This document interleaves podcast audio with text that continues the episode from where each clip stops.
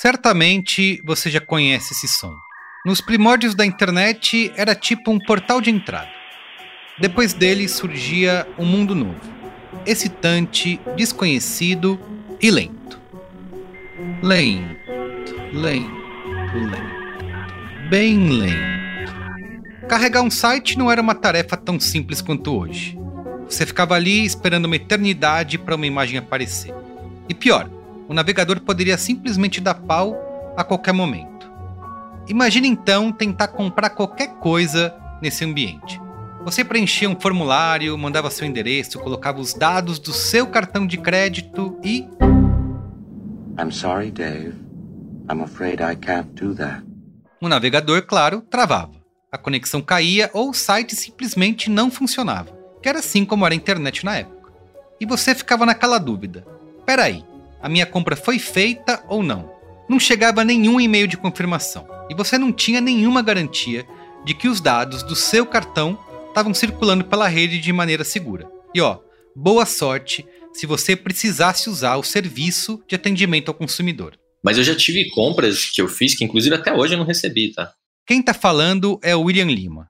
Ele é o atual head de produto da Darwin Seguros. Há mais de 10 anos, o William vem desenvolvendo aplicativos, trabalhando com inteligência artificial para coordenar bastidores de algumas das startups mais inovadoras do Brasil. Mas o começo, segundo ele, foi bem complicado. Desespero, né? Porque você fala assim, cara, meu cartão aqui universitário não tem tanto crédito, mas é tudo que eu tenho, né? Então. Hoje em dia pode até parecer paranoia. Mas olha só, tem gente que só se arriscou a comprar online ironicamente, depois de trabalhar numa empresa de segurança online. Eu confesso que eu me tornei consumidora depois de começar a trabalhar com e-commerce.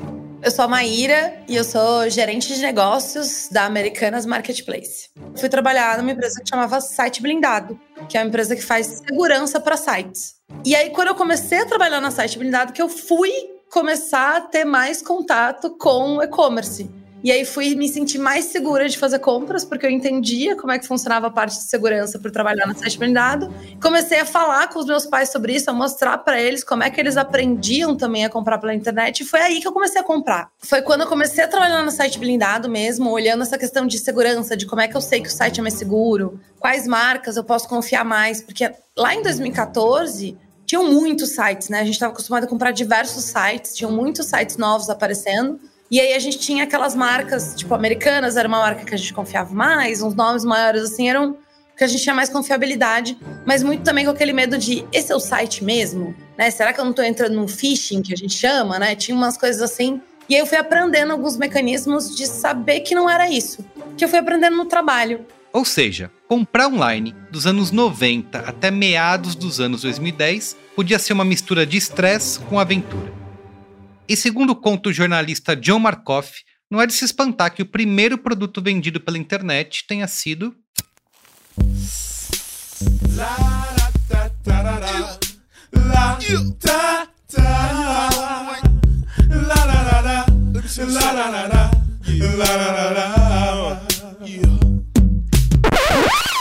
Bom, corta para hoje em dia. Hey Google, compra uma pasta de dente coreana feita a partir de sal e bambu torrado. Ok, enviando pasta Insanine para casa. Ah, peça para entregar em duas horas. A loja tem um cupom de cashback. Você gostaria de aplicá-lo e receber 40% do valor do produto de volta? Hum, ok. Provavelmente a gente nunca viu qualquer outra atividade humana mudar de maneira tão rápida. Em apenas 20 anos, a gente deixou para trás aqueles sites obscuros e ineficientes para ter aparelhos sempre conectados à internet na nossa mão. Uma infinidade de dispositivos inteligentes capazes de entender as nossas necessidades, criados para oferecer produtos certos na hora certa, com compra facilitada, entrega rápida e, por que não, frete grátis. Eu sou o Carlos Merigo e esse é a Evolução do E-Commerce, um especial do Braincast apresentado por Americanas Marketplace. Nessa minissérie eu vou te mostrar como a gente saiu do amadorismo completo para a complexa ciência dos dados e da automação no comércio eletrônico. Também vamos tentar imaginar um pouquinho o futuro disso no metaverso.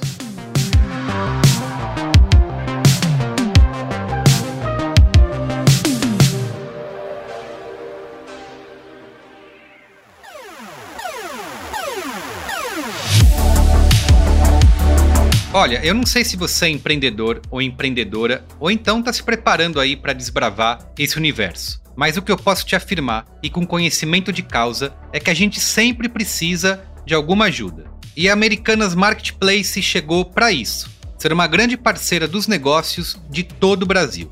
Imagina só, do dia para a noite, você poder contar com uma mega estrutura, uma operação digital enorme e entrada para as principais lojas online do país.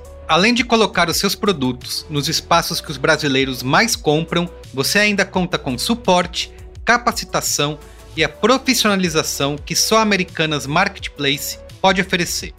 Então é isso, não importa se você está só começando ou já está mais avançado.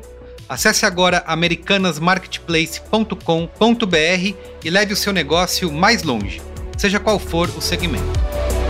Americanas Marketplace a vitrine perfeita para o seu negócio.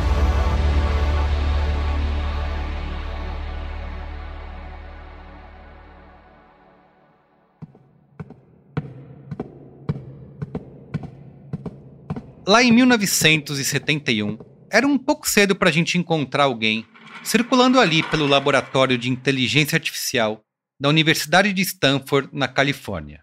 Mas, num canto da sala 2 leste, um homem de cerca de 30 anos acessava um computador. Era uma máquina que hoje lembraria um terminal da Enterprise, a famosa nave do seriado Star Trek. Mr. X olhou para os lados, conferiu se ninguém estava vigiando e, com todo cuidado, digitou um comando no seu teclado mecânico. E depois de muitos minutos tensos, a coisa toda parecia funcionar.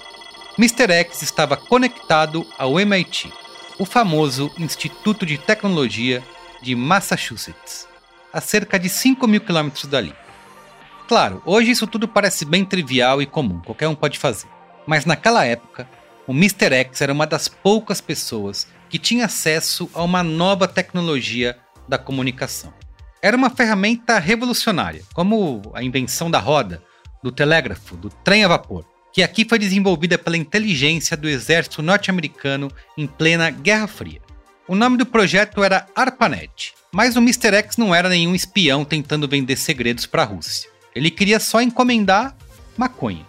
Essa transação curiosa foi feita por depósito bancário e o material cuidadosamente enviado pelo correio. É justamente esse momento que os especialistas da história da tecnologia chamam de o nascimento do e-commerce.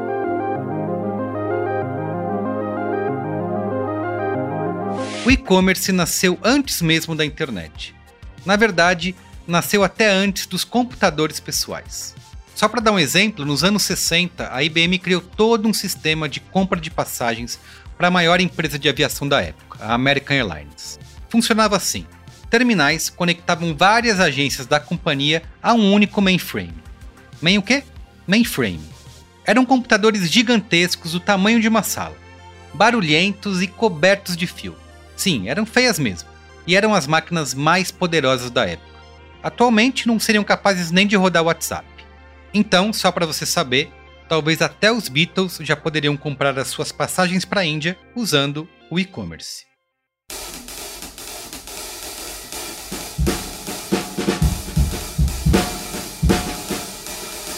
Mas a bem da verdade é que até meados dos anos 70, poucas empresas acreditavam que o futuro do e-commerce iria acontecer nos computadores. Tudo indicava que seria nos televisores, só que modificados e conectados às redes telefônicas, como o chamado Telepilter, que foi criado em 1980 pelo inventor inglês Michael Aldrich. Na época ele tinha só 39 anos de idade. O detalhe curioso é que a primeira pessoa a usar esse aparelho aí foi Jane Snowball, uma senhora cadeirante de 72 anos. E você deve estar tá pensando, o que foi que ela comprou? Nada demais, só margarina, flocos de milho e ovos. Mas por que uma dona de casa aposentada foi a escolhida para se tornar pioneira do e-commerce no temido ano de 1984? A explicação é simples, porque Michael Aldrich acreditava que a sua tecnologia ia servir justamente para auxiliar pessoas com dificuldades de locomoção. Fazia bastante sentido, afinal, quem é que iria preferir comprar algo numa tela e correr o risco de ser vigiado por algum Big Brother, em vez de pessoalmente até o supermercado como todo mundo fazia? Enquanto isso, no Brasil, mesmo 30 anos depois disso, era comum que as pessoas começassem sua jornada online comprando livros e não alimentos. A Mayra explica pra gente. Existe um, um, motivo também disso ser um padrão aqui no Brasil, porque você sabe o que, que vai chegar, né? Então é mais ou menos essa confiança do livro. O livro é o livro. Não tem muita diferença do que vai chegar para você e vai chegar para outra pessoa. É um livro. Quando a gente fala de compras, assim, de alguns outros itens, às vezes você precisa um pouco mais de informação para você decidir que aquilo é tua, é tua compra mesmo. Bom, entendido. E aliás, Snowball foi um sobrenome bem adequado para uma primeira usuária de e-commerce, já que dos anos 80 em diante, o que a gente viu foi uma verdadeira avalanche do comércio eletrônico. Hã? Hã? Pegou? Mrs. Snowball saw a television. Her connection to the television was a TV remote with an additional button which said phone. Como você já deve ter percebido, o e-commerce não nasce a partir da genialidade de uma só pessoa. Muitos empreendedores, pesquisadores e cientistas criaram diversos experimentos. A maioria falhou ou foi esquecida, mas alguns deixaram rastros que a gente usa até hoje em dia, como lembra William Lima. Toda compra, né, era um, um aprendizado, né? Cada e-commerce, né, tinha suas peculiaridades você precisava validar com cada um, né? Cada um que aparecia, você falava, pô, quero comprar uma camisa aqui, pô, mas nunca comprei. Aí você tinha que validar ali que realmente aquele cara era bom e depois aparecia um de tênis, você tinha que validar que ele era bom, porque eram, são várias lojas diferentes, né? No ano de 1976, os setores bancários e financeiros, claro, já estavam de olho nas transações eletrônicas. Como, por exemplo, num projeto desenvolvido pela Atala Technovation que foi a primeira tentativa de transferir dinheiro via computadores. Novamente, o usuário se conectava à rede telefônica e autenticava suas transações via um sistema de códigos, chamados de PINs, que também usava cartões e criptografia. Isso te parece familiar? É que essas técnicas inspiraram os sistemas bancários atuais, e a Atala existe até hoje, atuando na mesmíssima área. Agora a gente vai para 1980. Os Estados Unidos já lidavam com a parte mais técnica da comunicação eletrônica. Já na França, outra revolução estava acontecendo. E ela se chamava Minitel.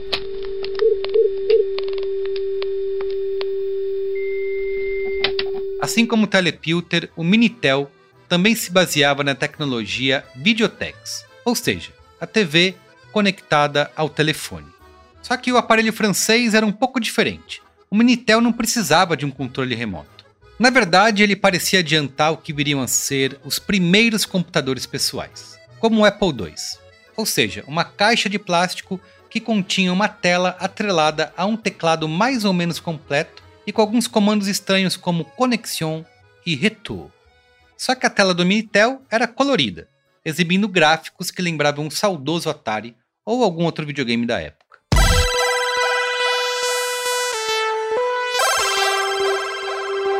Era só ligar o Minitel na mesma linha que o telefone e digitar quatro dígitos mágicos: 3615.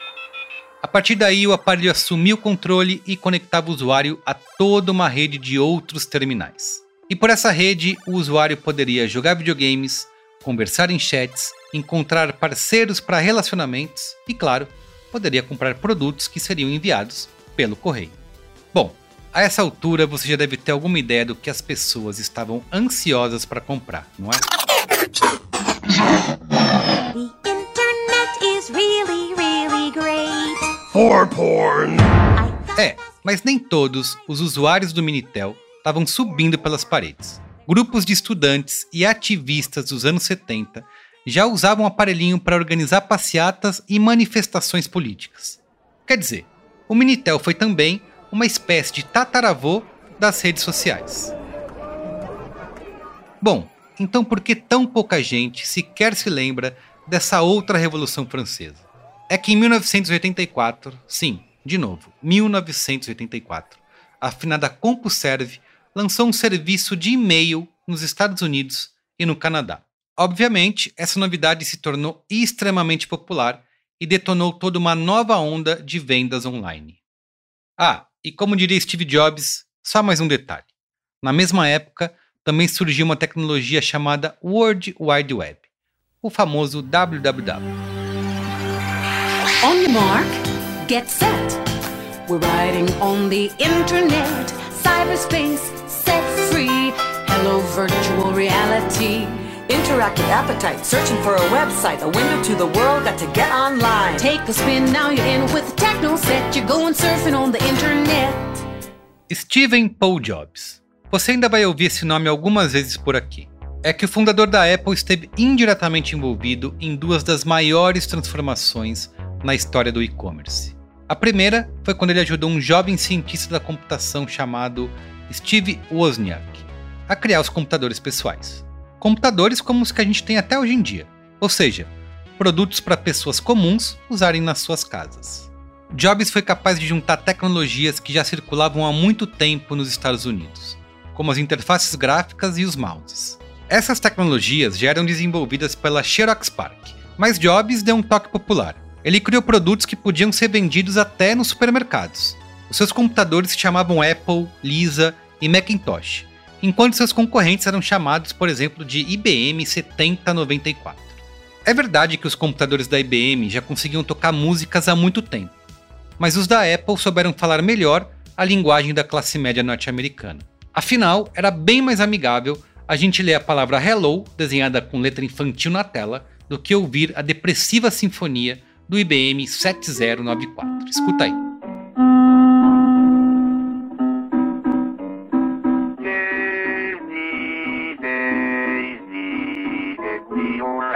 Para comparar, escuta agora como o Jobs anunciava o seu primeiro Macintosh.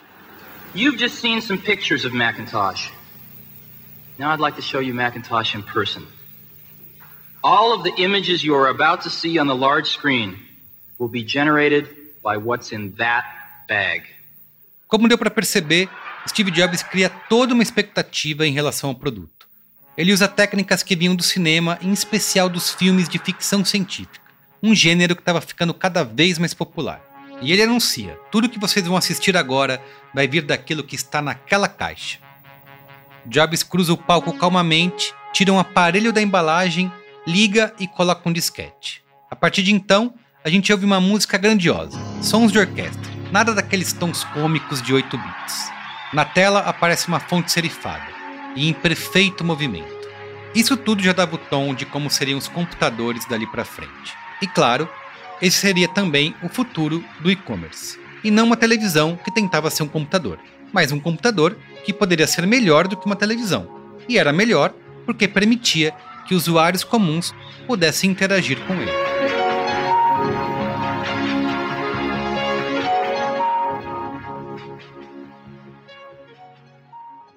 Foi esse salto tecnológico e também cultural que fundamentou a revolução seguinte, o nascimento da World Wide Web. Até então, a internet era um espaço completamente voltado só para intelectuais e entusiastas, textos e mais textos distribuídos entre acadêmicos. Só que não demorou muito para pesquisadores sonharem em inserir gráficos, imagens, sons e interatividade naquele ambiente, coisas que eles viam no cinema e nos seriados de TV. O conjunto de tecnologias que tornaria isso possível foi criado por Tim Berners-Lee.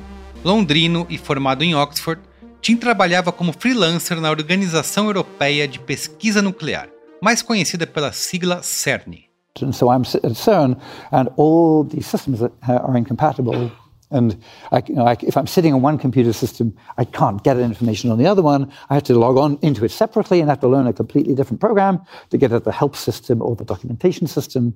And at CERN, because CERN's a great place to invent the web, because lots and lots of different documentation systems came from all over the world. Em Genebra, lá por julho de 1980, ele propôs aquilo que viria a ser conhecido como hiperlink. Você sabe, né? Aqueles textos geralmente azuis e sublinhados que você clica a todo momento e que te levam de uma página a outra na internet. Isso. Eles mesmos. Ao longo da década seguinte, Tim Berners-Lee desenvolveu simplesmente todas as bases da internet que a gente usa hoje em dia, como o navegador, os servidores, um sistema para encontrar as páginas na web e os chamados domínios como b9.com.br. Entra aí. Curiosamente, o primeiro servidor de internet era um Nextcube, ou seja, o computador onde os arquivos de um site ficavam hospedados era o Nextcube. E quem era o dono da empresa que fabricava o tal Nextcube? Steve Jobs. Na época, depois de ter sido forçado a se demitir da Apple, ele acabou criando o computador que hospedou os primeiros sites do mundo. E de quebra, também os sites de e-commerce. And we can search through them in under a second. Now, I'm interested in the future, so I'd like to see what a few people had to say about it. I can walk over here, enter future into the computer, and I found Lincoln Steffens here. I've seen the future, and it works. We can now place the knowledge of our civilization accessible to our fingertips. And this is going to be revolutionary in the humanities.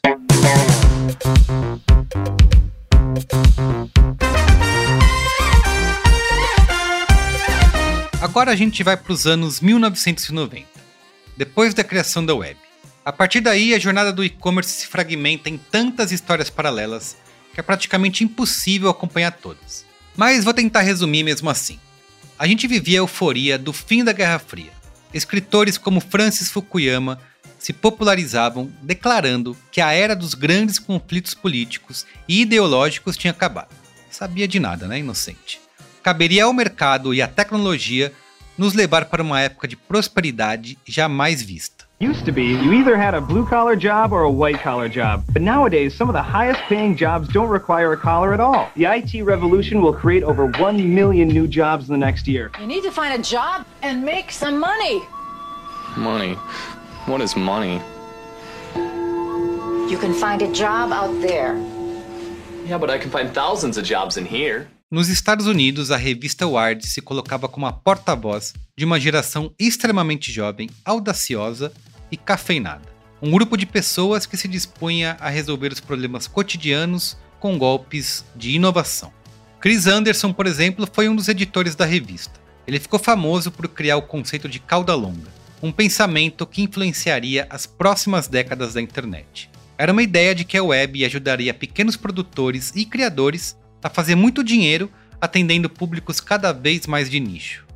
Enquanto isso, coincidentemente, outro Chris Anderson fundou o TED, uma plataforma pela qual autores entusiasmados divulgavam palestras curtas e explosivas. As técnicas de convencimento do Steve Jobs começavam a se propagar. Agora era esperado que até cientistas fossem bons de marketing e que as ideias fossem, entre aspas, disruptivas. Ninguém mais poderia parar a web. O Vale do Silício, na Califórnia, parecia ser o novo centro do mundo.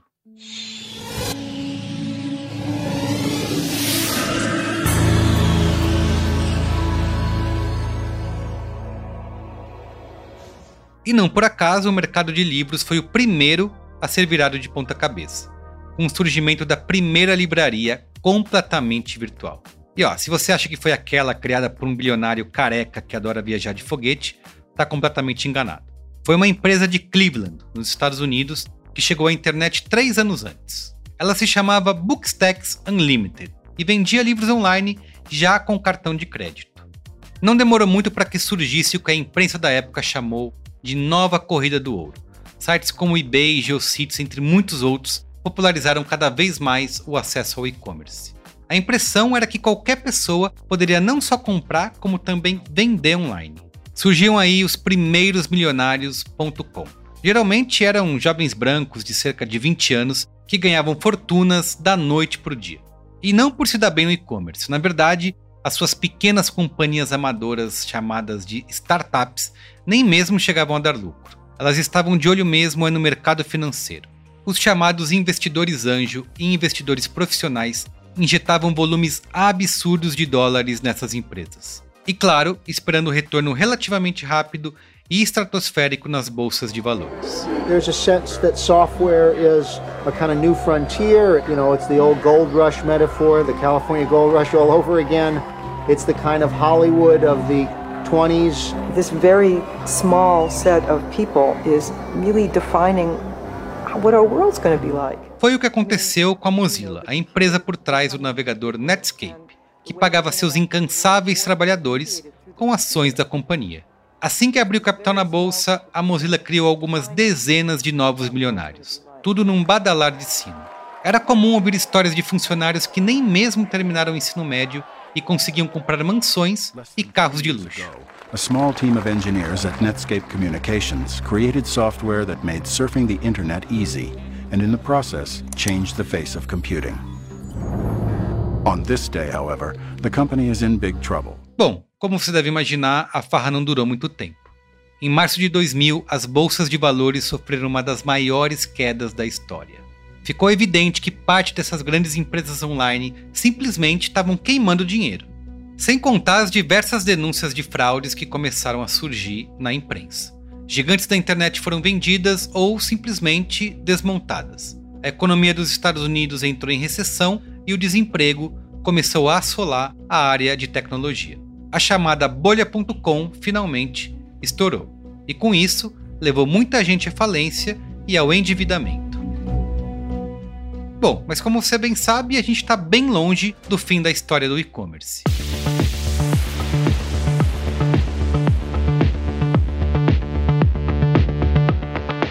Movendo-se pelos bastidores da bolha.com estava uma nova geração de inovadores. Essencialmente eram engenheiros da computação que acreditavam que o futuro da internet estaria num outro mundo, bem mais preciso e lucrativo. Era o mundo dos dados. William Lima explica pra gente. Um grande ponto desse é a recomendação. Como você é, tratar de forma específica cada pessoa porque a gente tem necessidades específicas. É, é, uma, é, uma, é lógico que dá para você agrupar, fazer vários é, é, grupos e subgrupos de, de necessidades, de dores, lógico que dá para ser feito, mas a, analisando cada, cada pessoa, a gente tem é, é necessidades diferentes, né? Então, acho que um, um grande desafio desse é, é entender como, de uma forma, obviamente, não manual, né? a gente consegue pegar informações de, de navegações, de como o usuário navega, do que ele escreve, de como ele fala, é, de quais são os aplicativos que ele usa, enfim, de, de vários, é, é de várias fontes diferentes para traçar esse incrível perfil do usuário, que é uma coisa que hoje todo mundo quer. Todo mundo quer é, traçar de forma automática, claro, mais uma vez, isso é super importante, porque manual, é, é, ninguém cai nessa hoje de, de, criar um negócio. Ah, não, o cara tem que imputar aqui, dar tantos dados, isso e aquilo. Cara, dificilmente as pessoas fazem, então existe uma tendência muito forte de, de, de buscar isso de forma automática para o usuário. Né? Foi nessa época que surgiram algumas companhias que talvez você já tenha ouvido falar: Google, YouTube, Facebook, etc. A gente estava entrando numa nova fase da internet, tão nova que foi chamada de Web 2.0. Além disso, aos poucos surgiam os primeiros celulares. Certamente isso foi pensado também, né? É, o desktop você não bota embaixo do braço e sai andando no meio da rua. O celular, com certeza sim, né? E não se esqueça de que em Cupertino, o Steve Jobs preparava mais uma revolução em cima da própria revolução móvel. Um aparelhinho chamado iPhone. Desde esse início já trabalhava um, um, pouquinho de telemetria, sabe? Nem que fosse ali, sei lá, saber a localização do cara, é, mas daqui a pouquinho já veio movimento, velocidade, é, giroscópio, enfim. E aí você vai olhando e percebendo o quanto de informação, quanto de dado um smartphone pode te gerar. Né? Isso, é, sei lá, 15 anos atrás, imagina hoje. E essa combinação de internet móvel com a coleta, processamento e interpretação de dados iria levar o e-commerce para outro patamar. Mas esse é o assunto do nosso próximo episódio.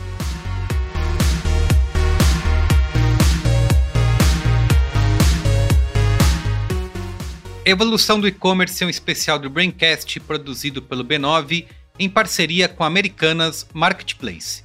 Apresentado por mim, Carlos Merigo, a direção e produção é de Alexandre Potashev, roteiro e entrevistas Eduardo Fernandes, a edição é de Gabriel Pimentel, identidade visual por Gabriel Castilho, coordenação digital AG Barros, Débora Estevô e Gabriel Castilho, atendimento e negócios Raquel Casmala, Camila Maza, Grace Lidiane, Tuane Rodrigues e Thelma Zenaro. A comercialização exclusiva é da Globo.